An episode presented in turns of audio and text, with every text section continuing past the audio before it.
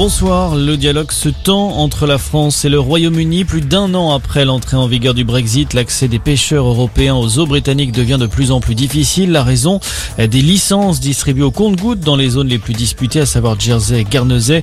Or, Jean Damien, ce ne sont pas ce que l'accord post-Brexit entre Bruxelles et Londres prévoyait. En effet, il était conclu que les professionnels du secteur puissent continuer de travailler dans certaines eaux britanniques s'ils prouvent qu'ils y pêchaient déjà entre 2012 et 2016. Si toutes les conditions sont remplies, une licence de pêche est délivrée par Londres. Or, selon Gabriel Attal, le porte-parole du gouvernement ce mercredi, le compte n'y est pas. Il manque 50% des autorisations.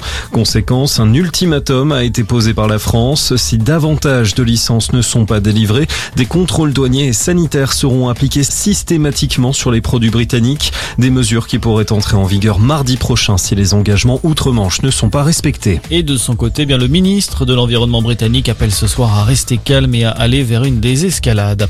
Dans l'actualité également, les derniers indicateurs de l'épidémie de coronavirus en France, ils continuent de grimper. Exemple en Loire-Atlantique où le taux d'incidence dépasse désormais le seuil d'alerte. Résultat, eh bien le port du masque redevient obligatoire dans les lieux fermés de 68 communes du département. C'est une première en France. La SNCF a perdu officiellement l'exploitation d'une ligne TER. Ça se passe en PACA. La gestion de la liaison Marseille-Nice sera attribuée dès 2025 au groupe privé Transdev. L'accord a été validé ce matin par le conseil régional qui assure que le trafic sera doublé pour un coût équivalent. Colère des syndicats de cheminots qui appellent à la mobilisation demain. Et puis en rugby, un nouveau manager à Toulon. Franck Azema remplace Patrice Colazo, remercié en début de semaine pour mauvais résultats. Le RCT est actuellement avant-dernier du top 14. Prochain rendez-vous en championnat samedi avec la réception de Biarritz pour le compte de la neuvième journée. Voilà pour l'essentiel de l'actualité. Très bon début de soirée à tous.